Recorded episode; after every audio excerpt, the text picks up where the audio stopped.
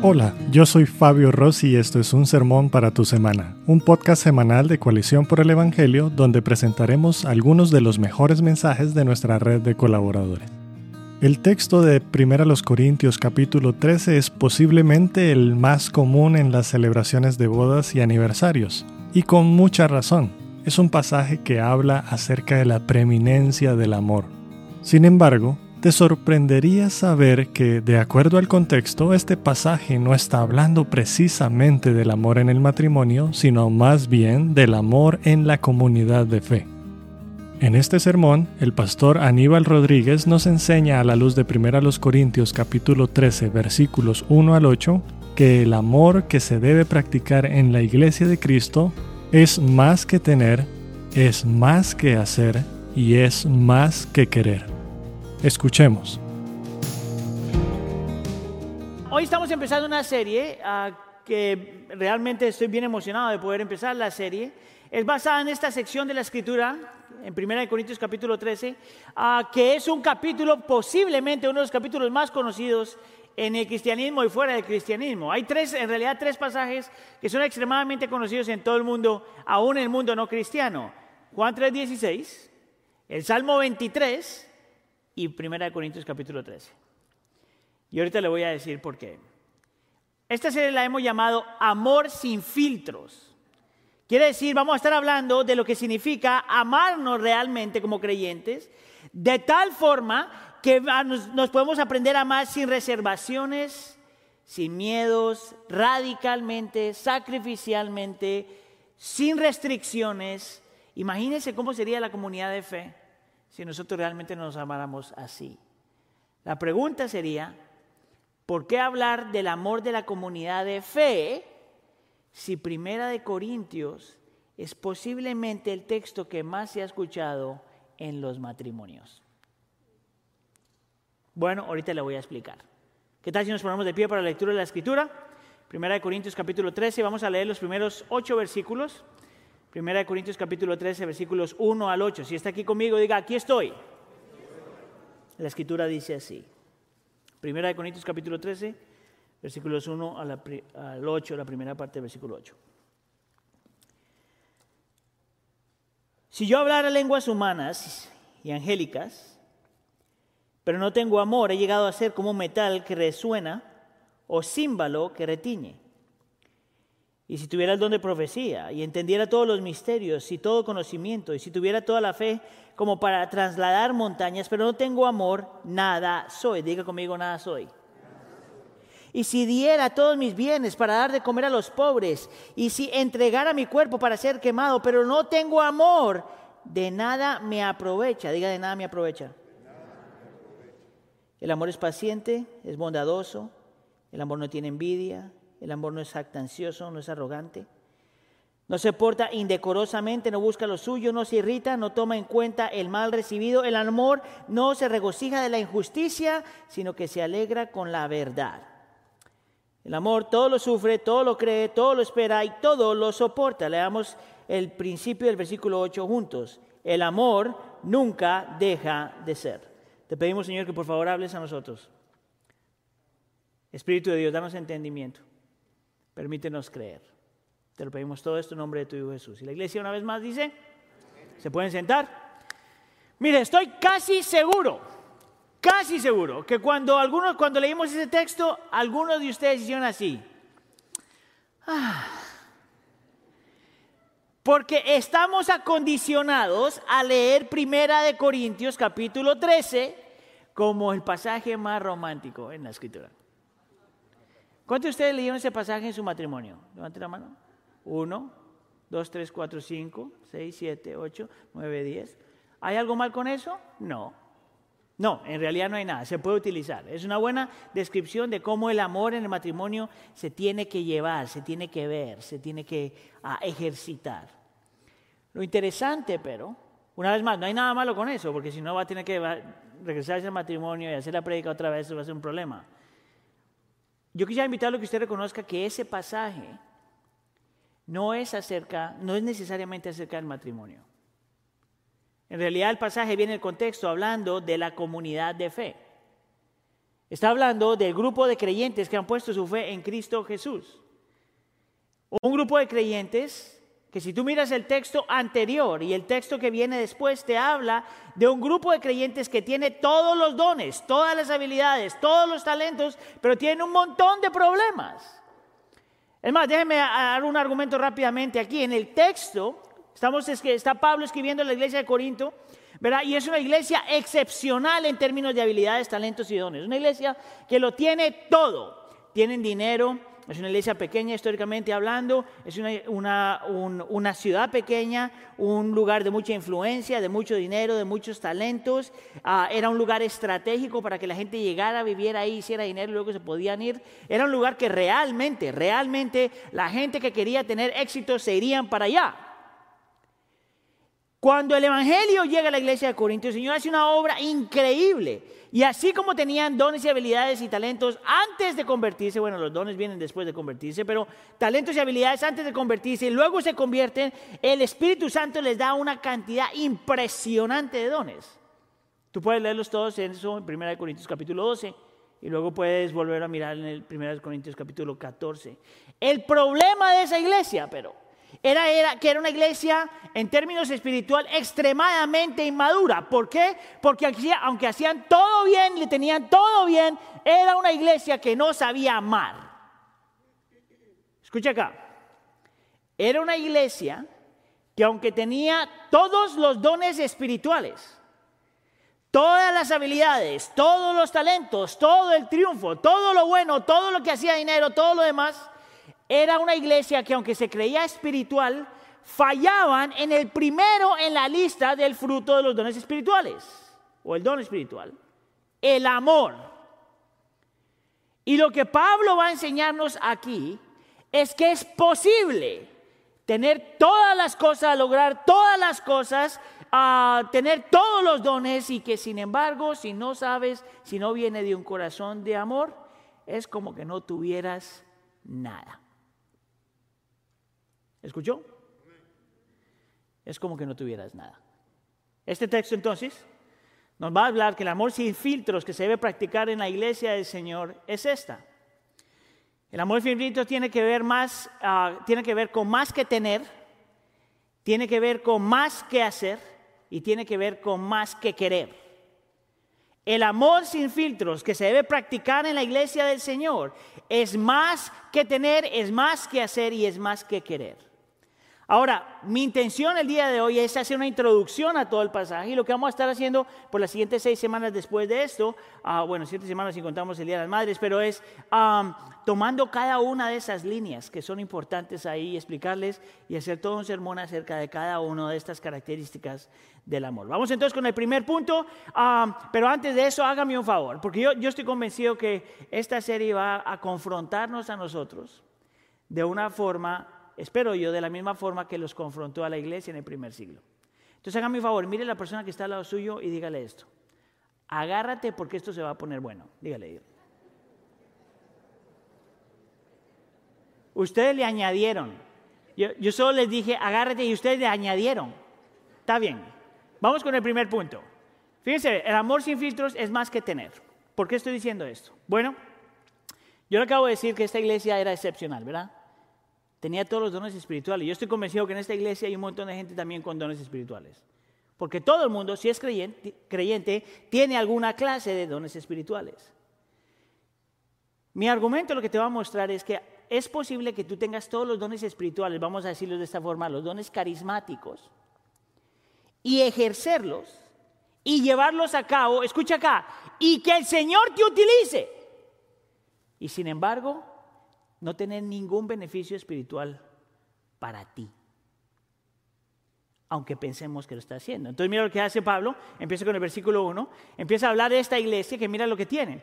Dice, tienen, el, eh, básicamente, hablar en lenguas, Pablo dice hablar en lenguas humanas y angélicas. la idea es, según dicen los eruditos, está hablando aquí del don de lenguas. Para los que no están familiarizados con la iglesia en este término, es cuando el Señor le da a algunas personas, énfasis en la palabra algunas, diga conmigo algunas, algunas personas este don de poder hablar en lenguas que es un lenguaje extraño, Pablo lo, lo llama angélicas, que cuando se ejerce en la iglesia, él va a decir después, tiene que haber el don de interpretación. En una iglesia como la de nosotros, por ejemplo, nosotros los pastores de esta iglesia creemos que esos dones todavía continúan, pero también sabemos que para que se puedan ejercer en la iglesia tiene que haber alguien que tenga un don de interpretación. Como nosotros no estamos seguros quién tiene el don de interpretación, pues mejor no lo hacemos aquí por si acaso. Pero eso no significa que no hay gente en esta iglesia que tiene el don de lenguas.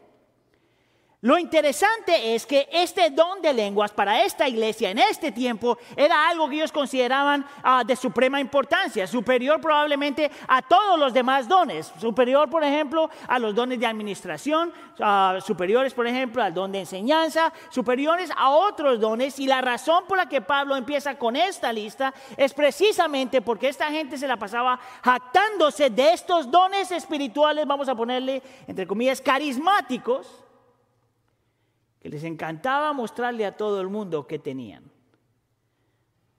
Ese es uno de los dones que aparece en el capítulo 12, 12, es más en el versículo 10. Y Pablo lo que les va a decir es esto. No importa qué tan carismático tú seas. No importa qué tan elocuente tú seas. No importa cuánto tú tienes el don de hablar lenguas que nadie entiende, solamente tú y el Señor. No importa cuánto tú tengas a la presencia, entre comillas, del Espíritu Santo. Si tú no estás utilizando tu don de una forma que es amorosa, o si la motivación no es el amor hacia los demás, entonces el versículo 1 te dice, no tienes nada. En otras palabras, eso lo voy a decir, es simplemente como sonido. Pablo aquí está hablando en primera persona para decirles, mire, lo que yo le estoy enseñando a ustedes, yo me lo voy a aplicar a mí.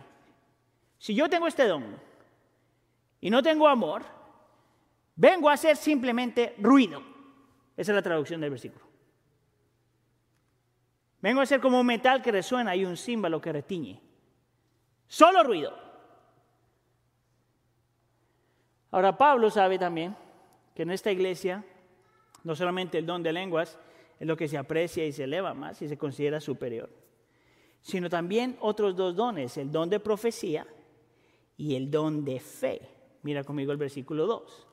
Y si tuvieras el don de profecía y entendiera todos los misterios y todo conocimiento, si tuviera toda la fe como para trasladar montañas, párese ahí un segundo, porque tengo que explicarle qué significa en el texto este don de profecía y el don de fe.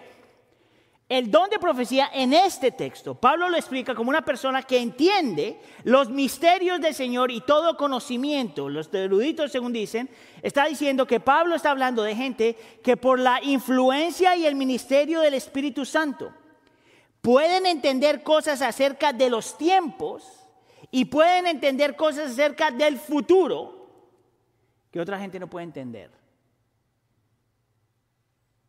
Y que el don de fe es una persona no que tiene la fe para salvarse, porque todos los creyentes tienen fe, que el Espíritu da la fe para salvarse, pero el don de fe es muy parecido a alguien que puede ver lo que el Señor está haciendo y liderar a un pueblo para llevarlo allá. Usted sabe que hay gente, por ejemplo, que hace cosas increíblemente locas en el nombre del Señor y el Señor los utiliza. Eso es don de fe. Pablo le dice a esta gente que tiene don de profecía y el don de fe, y les dice, esos dones son buenos, estoy parafraseando, esos dones cuentan, esos dones se han de respetar, esos dones se han de admirar y esos dones se han de ejercer.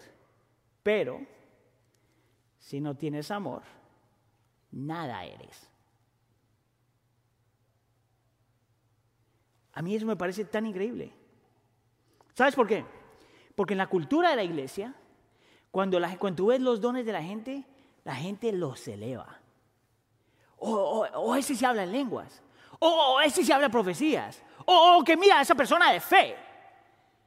Pero Pablo le dice a la iglesia que no importa los dones que tú tengas, los dones que tú ejerzas, los dones que el Señor utiliza para el bien de los demás, si la motivación no es el amor, yo te voy a explicar qué es eso. Si la motivación no es el amor, no eres nada.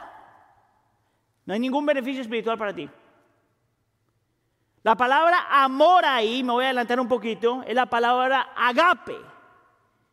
que es cuando tú haces algo por amor a la otra persona, por el bien de la otra persona. Si la razón por la que tú utilizas los dones que el Señor te ha dado, cualquiera que sea, no es para el beneficio de otra persona, sino para tu propio beneficio, aunque el Señor los esté utilizando, la palabra dice, es como si tuvieras un, como si fueras, esta es la traducción, un cero espiritual. Nada soy. La motivación cuenta. Vamos a poner como ejemplo lo que estoy haciendo yo ahorita. El Señor me ha dado el don para enseñar. Y cuando yo enseñe, el Señor espero, por la presencia y el ministerio del Espíritu Santo, que utiliza lo que estoy enseñando para tu bien. Pero si mi motivación al enseñar es para mi propia gloria, es para que me sienta bien, es para que ustedes digan, wow, mira Aníbal si enseña. Mire, todo lo que yo enseño yo lo aprendí a alguien más, entonces ni siquiera me puede dar crédito de eso. Si esa es la motivación, el Señor me tiene que mirar con todos mis dones y decir, no eres nada. ¿No te parece terrible? Cuando nosotros en la cultura cristiana elevamos a la gente por los dones que tienen, mas no por su corazón y su carácter.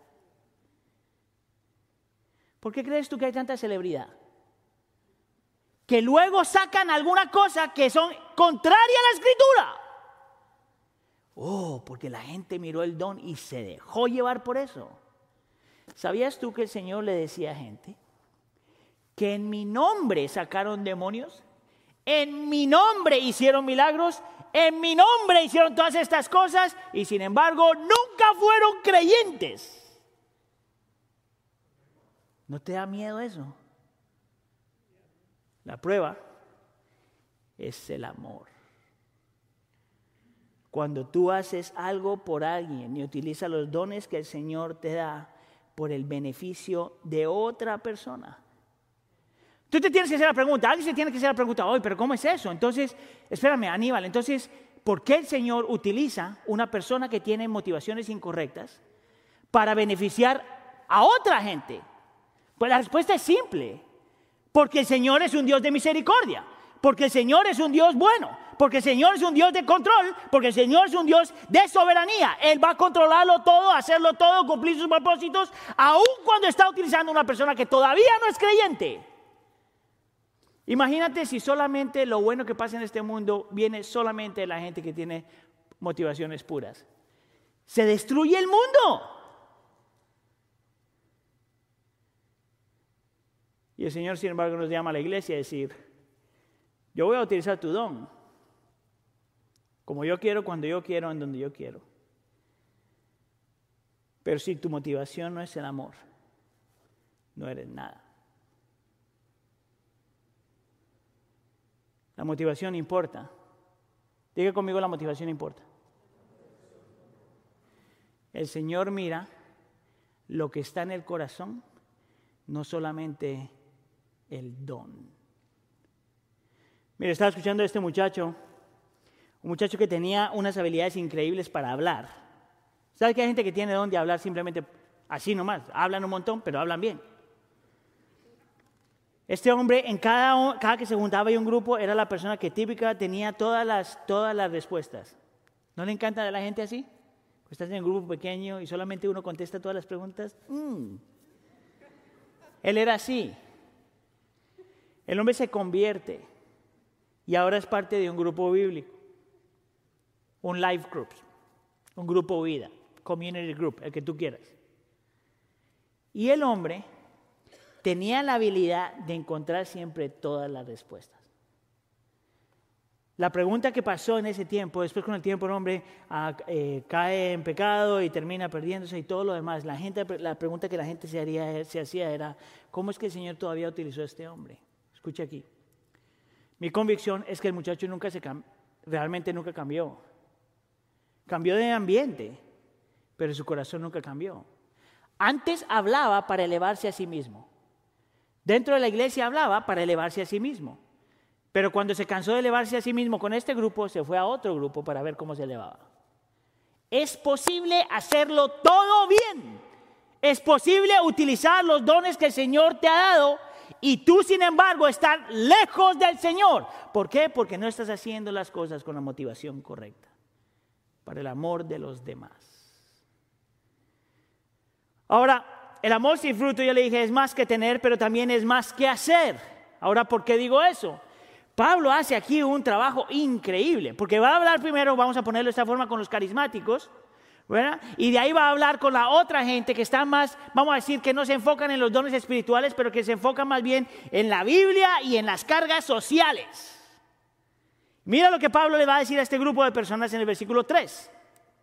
Y si diera todos mis bienes, alguien que está dispuesto a vender lo que es suyo, para dar de comer a los pobres, sacrificialmente dejar lo tuyo para darle a los demás, aquellos en necesidad. Y si entregara mi cuerpo para ser quemado, la idea ahí es que está hablando de una persona que tiene estas convicciones, vamos a ponerlas bíblicas, la mejor doctrina, la mejor teología, la mejor, el mejor estudio, se sabe todos los versículos, recita todos los versículos, una persona que está dispuesto a darlo todo por los demás y otra persona que sabe y entiende la Biblia lo máximo, que tú dirías, wow, qué gente admirar. Y Pablo mira a la misma gente y le dice en la segunda parte, pero si no lo haces por amor, de nada me aprovecha. La palabra ahí es, no tiene ningún beneficio espiritual para el alma. ¿Tú sabes lo que significa que una persona, vamos a decir, coges tú tu ranchito, tu casita, tu apartamentico y tu carrito y lo vendes para hablar a los pobres. Todos nosotros diríamos, wow, wow.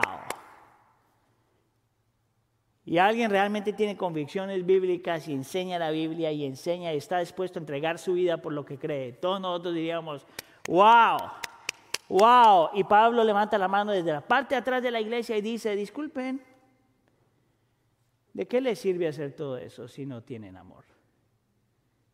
De nada aprovecha. Uno de los eruditos decía, esta clase de personas, aunque lo hacen todo bien, todavía están en una bancarrota espiritual.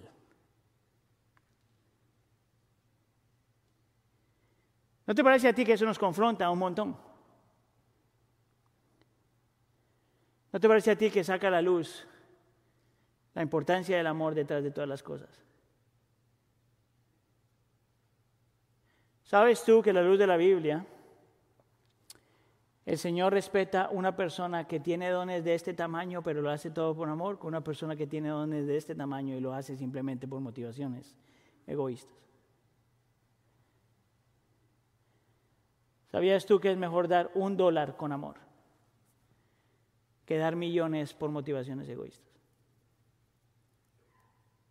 ¿Sabías tú que es mejor decir un versículo una vez al año para un hermano en necesidad con amor? Que te aprenda la Biblia con un corazón orgulloso. Las motivaciones importan, el carácter importa. Mira, estaba leyendo este estudio, yo no me, acuerdo, no me acuerdo si lo compartí con ustedes o lo compartí con alguien más, pero estaba leyendo un estudio de cuando hay una relación, y eh, esto me apareció un montón de estudios acerca de eso. Cuando hay una pareja donde uno está luchando mucho y el otro está, vamos a decir, está bien, está eh, parado eh, emocionalmente, espiritualmente, está bien. cuando la motivación de la persona que está bien está incorrecta, esta persona se queda con la persona, lo ayuda, lo levanta, no sé por qué estoy diciendo que este es hombre, pero puede ser hombre y mujer, no se lo va a tomar personal. Ah, lo ayuda, lo levanta, lo apoya, lo mantiene, le hace todo lo que tiene que hacer, pero cuando esta persona se mejora, este se va. ¿Tú sabes cuántos estudios hay de eso? Nosotros tenemos que hacer la pregunta, ¿por qué pasa ese fenómeno? ¿Por qué después de que alguien se entregó con todo cuerpo y alma alguien más para ayudar a alguien, cuando la persona se mejora se va? Porque la motivación siempre fue incorrecta. Era siempre, yo te voy a salvar a ti, yo te voy a mejorar a ti. Esto no me va a poder, tengo fuerza, puedo hacerlo y cuando ya saliste del hoyo, sabes que ya, ya no me das nada. La motivación importa. Diga conmigo, la motivación importa. El amor importa, diga conmigo, el amor importa. La pregunta entonces es esta. ¿Puede alguien cambiar? Es más, mire, esto es familia, ¿verdad? Simplemente por levantar las manos, ¿cuántos de nosotros luchamos haciendo cosas por motivaciones incorrectas? Levante la mano. No, no, aquí hay unos hermanos que ya, ya se graduaron. Gloria a Dios, gloria a Dios. Déjeme hacer la pregunta otra vez. ¿Cuántos de nosotros podemos discernir que hay cosas que hacemos por motivación incorrecta? Levanten la mano. Ese precisamente es el problema. Porque si eso es verdad, y lo es, todos estamos en problemas. La pregunta entonces es, ¿puede alguien cambiar? Vamos a decir que sí y no. Ya que está Juan Marcos aquí, lo estoy viendo en la parte de atrás, entonces, para honrar a Juan Marcos, para los que conocen a Juan Marcos. No en el sentido que si tú estás esperando que tú nunca vas a luchar con motivaciones incorrectas, ya empezaste mal. Porque es parte de la naturaleza caída. Ninguno de nosotros, mientras estemos aquí, el Señor no haya regresado y restaurado todas las cosas, todos nosotros vamos a hacer alguna cosa de motivación incorrecta. ¿Tú sabes cuándo es una motivación, una, alguna cosa de motivación incorrecta? Cuando tú haces algo por alguien que tú amas y tú utilizas tu don, lo que el Señor te ha dado, y que le haces el favor a la persona o beneficias a la persona y lo que sea, y que la persona ni siquiera te da las gracias y tú te ofendes. Ahí es cuando te das cuenta que posiblemente tu motivación fue incorrecta. Te digo por qué, porque cuando la motivación es correcta, tú no estás haciendo nada por esperar nada a cambio. Tú lo estás haciendo por el bien de la otra persona. Mire, si usted ya tuvo hijos, usted ya tuvo que haber pagado el precio de lo que significa hacer cosas por la persona que todavía no te da las gracias. Cuando son grandes a lo mejor cambian, pero los primeros 10, por los primeros 10 meses de su vida, ese niño o esa niña no hace nada por ti. Te levantas temprano, le calienta la leche, le hace la comida, te levantas a las 3, 4 de la mañana, no importa cuántas veces te levantas, le das, le das, le das, le das, y tú no tienes ningún problema que el niño no te dé nada de regreso. Como a los 10 meses medio se ríe el bebé y tú dices, ¡ay! Valió la pena. Pero que tu esposo y tu esposa no te responda de la forma que tú piensas que te debe responder He ahí tu motivación incorrecta. Escucha acá, yo no estoy diciendo que no sea agradecido. No, yo no estoy, usted tiene que ser agradecido. Dele la gracia a su esposo, a su esposa, a su amigo, a su amiga, a su hermano, a su hermano. Dele la gracia, sea agradecido. Pero si la motivación del corazón es tener algo a cambio, la motivación no es pura. Por lo tanto, la Biblia nos dice que no vamos a llegar ninguno de nosotros a ese momento donde la motivación es completamente pura. Sin embargo, porque el don del amor es el fruto del Espíritu. Y si tú eres creyente y el Espíritu mora en ti, y el Espíritu convence de pecado y de justicia y de juicio. Si tú eres creyente y el Espíritu de Dios mora en ti, es de la única forma que tú puedes ser creyente, entonces sí es posible cambiar. No a perfección, pero sí es posible cambiar. Lo peor que tú puedes hacer para ti en tu vida de creyente es decir, bueno, soy pecador, me echo para atrás y esperar. No, no, no. El Espíritu de Dios sí hace la obra. ¿Cómo Él hace la obra?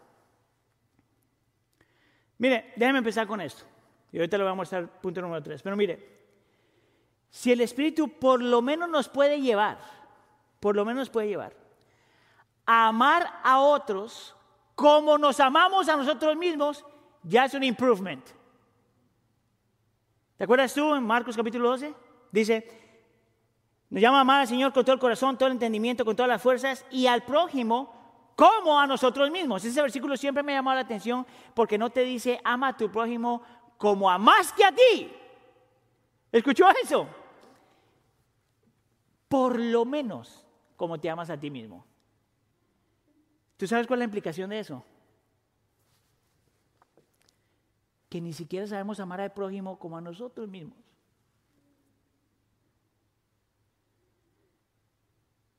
Que el problema de la comunidad de fe es que no sabemos amar a otros como nos amamos a nosotros mismos. Filipenses, Pablo dice algo muy parecido. Cuando dice que consideres a otros como si fueran superiores a ti. Escuche, Pablo no dice que otros son superiores a ti, dice que los trates como si fueran. ¿Tú sabes cuál es la implicación de eso? Que nosotros ni siquiera podemos considerar a alguien como superior porque nuestro corazón muchas veces son inferiores. ¿Sabías tú que para que tú odies a una persona tienes que considerarla en su corazón como inferior? ¿Sabías tú que para tú poder perdonar, para no poder perdonar a una persona es porque tú piensas en tu corazón que esa persona es inferior? ¿Sabías tú que si tú no puedes servir a otra persona? Vamos a aplicar al matrimonio, simplemente por hacer la vida miserable. Si tú tienes problema en tu matrimonio y porque estás enojadito, o enojadita. No puedes servir a tu esposo y a tu esposa. En tu corazón tú estás diciendo, sin querer queriendo, dijo el chavo, tú eres inferior a mí, no te mereces mi servicio. El problema no es que nosotros veamos a la gente, es que ni siquiera podemos verlos como el Señor quiere que los veamos. ¿Puede alguien cambiar? Es posible. Cuando necesitas más que simplemente buena voluntad. O cuando crees que necesitas simplemente tener, echarle ganas, pues. Se necesita más que querer. Y aquí lo interesante, porque me voy a tener que alejar del texto por un segundo y luego volver al texto. Porque es mi convicción, al estar pensando un montón acerca de esto, es mi convicción que Tú tienes que empezar, vamos a tomar en cuenta tus dones y tus habilidades, vamos a tomar tu corazón para ayudar a los demás y sacrificarlo todo. Vamos a tomar en cuenta que tienes una persona que le gusta la Biblia, la verdad y tienes convicciones, todo eso. Tómalo en cuenta, ¿verdad? El problema entonces es cuando tú tomas todo eso que el Señor te ha regalado, ¿verdad? Y empiezas a utilizarlo, como lo dije ya, como algo que el Señor te da para elevarte a ti. Y no, como algo que el Señor te dio, no para ti, sino para los demás. Por lo tanto, todo empieza con un corazón de arrepentimiento. Mira, te lo voy a mostrar. En el capítulo 12, en el versículo 6 y 7, habla de dones. Ah, lo pueden mirar en la casa, pero mira, habla de estos dones. Te lo voy a mostrar aquí rapidito. Ah, dice, habla de la iglesia y dice que hay diversidad de operaciones ah, por el mismo Dios al que hace todas las cosas en todos. Fíjate bien que el versículo dice que todo lo que somos, todo lo que tenemos es porque el Señor lo quiso así. El Señor es el que hace todas las cosas en todo. No fue que naciste solamente así, no es que tú te le echaste ganas, no es que estudiaste un montón, no es que te preparaste. Todo lo bueno que tú tienes viene de Él. Pero a cada uno se le da la manifestación del Espíritu. ¿Para quién? Para el bien común. No, no, no. Dígalo con convicción. Para el bien común. ¿Para quién? Dime tú dónde estás tú en esa ecuación. Tu don no es para ti. Tu don es para otra persona. Para el beneficio de otra persona, para la edificación de otra persona. Y si no esa es la forma en que estás utilizando tu don, entonces se requiere arrepentimiento. Mira aquí, te voy a leer los versículos más románticos, ¿ok? Escucha acá.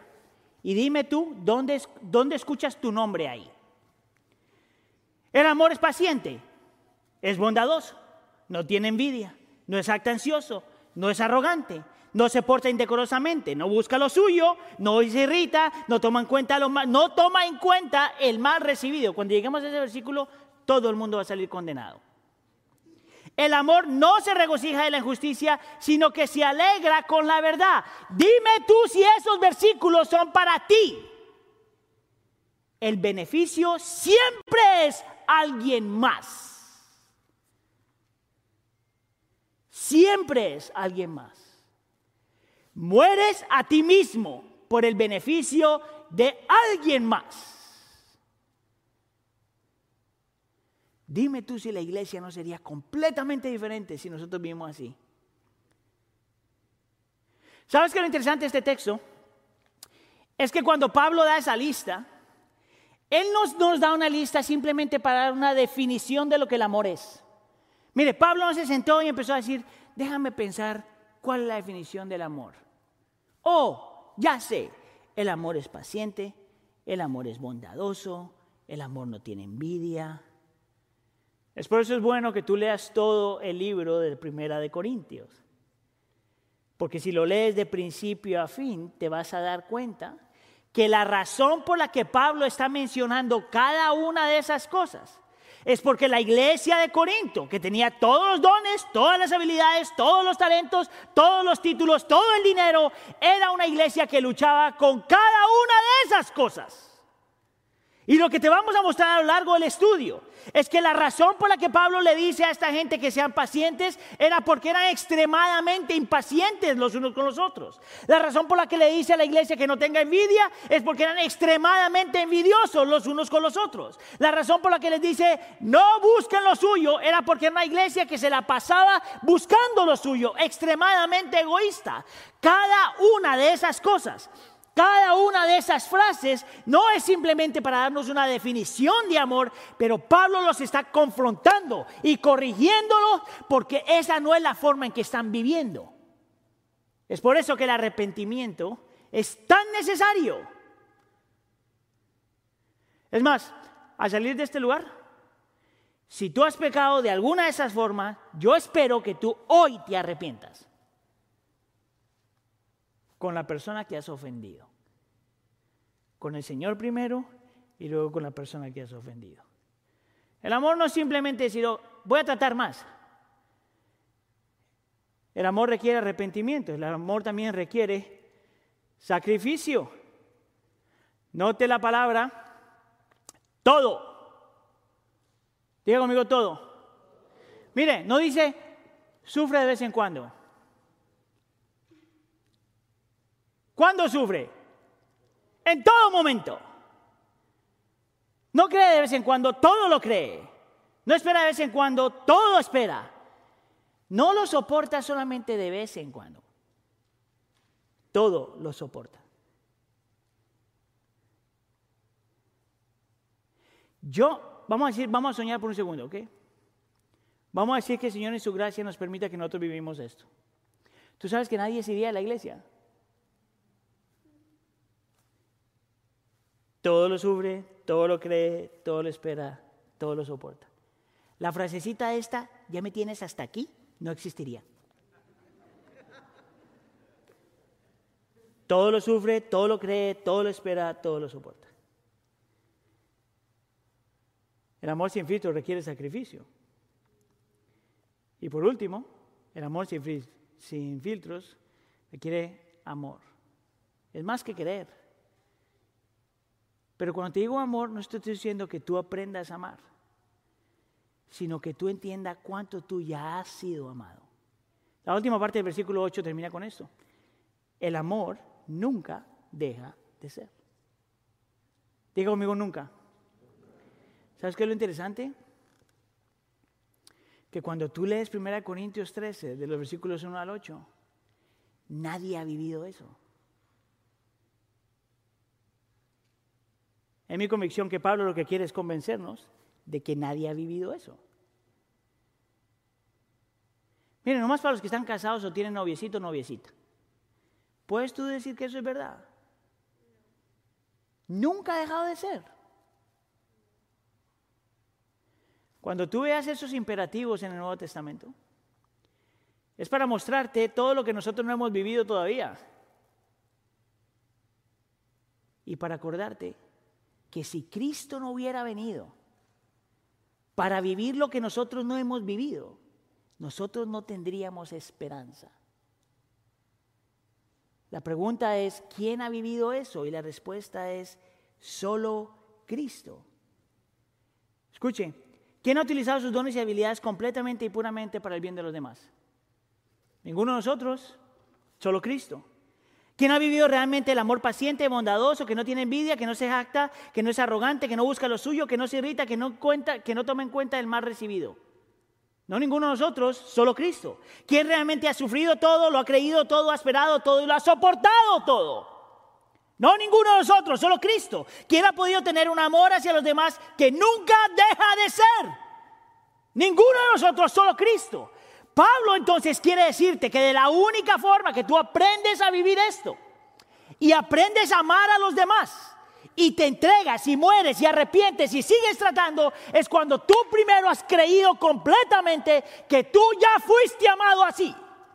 Que tú no puedes amar a alguien de esa forma a menos de que tú ya veas que Cristo te amó así.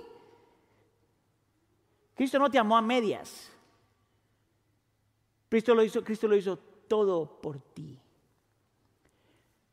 Tú sabes por qué es que nosotros esperamos que la gente nos ame así y nosotros no queremos amar a otro así. Porque estamos buscando en otra persona lo que solo Cristo ya nos dio.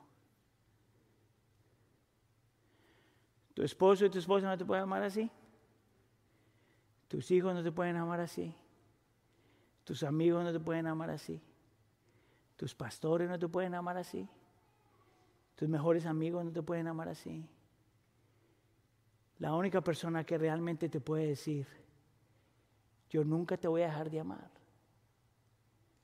es Cristo Jesús. Escuche, nosotros sí podemos, vamos a decir los que estamos casados, nosotros sí podemos decirle a nuestros esposos, te vamos a amar, nunca voy a dejarte amar, como un pacto. Pero eso no significa que en tu corazón los amas todo el tiempo. Mire, yo amo a mi esposa, realmente. Estamos ya, ¿cuántos años? ¿Como 50 juntos? Nos vemos bien todavía, ¿verdad? Yo le puedo decir a Heidi, yo nunca te voy a dejar de amar. Por convicción y decisión. Pero hay días en mi corazón porque Heidi no, no me hace caso.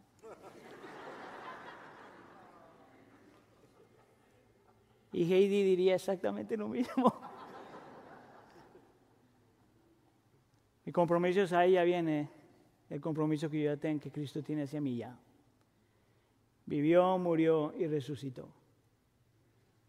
Por mi bien. ¿Qué le podía dar yo a Él? ¿Qué le podías dar tú a Él? Solo por ti. Aprende a amar así. Y que el Señor nos ilumine a nosotros estar mirando y aprendiendo de esta increíble carta. Amén. ¿Oramos? Dios nuestro, te queremos dar gracias. Señor, por la gracia agresiva que muchas veces el texto nos muestra. Te damos gracias, Señor, porque nos confrontas con la verdad de la vida, Señor, de saber que muchas veces elevamos nuestros dones y habilidades, nuestras convicciones, nuestra fe, lo que hacemos por los demás, Señor, de tal forma que pensamos que porque hacemos eso, Señor, somos alguien. Te damos gracias, Señor, porque tu palabra hace tan claro, Señor, que es posible hacer todas esas cosas sin, haber aprendido a amar. Yo te pido por favor, Señor, que tú nos des un corazón para amar. Como dice Gálatas, el Espíritu obre en nosotros el fruto de la primera cosa en esa lista de frutos, el aprender a amar. Pero no amar para recibir algo a cambio, sino amar porque ya hemos sido amados, como nadie más nos puede amar. Por favor, Señor, haz de la iglesia del pueblo una iglesia que vive así. Te lo pedimos por favor en nombre de tu Hijo Jesús.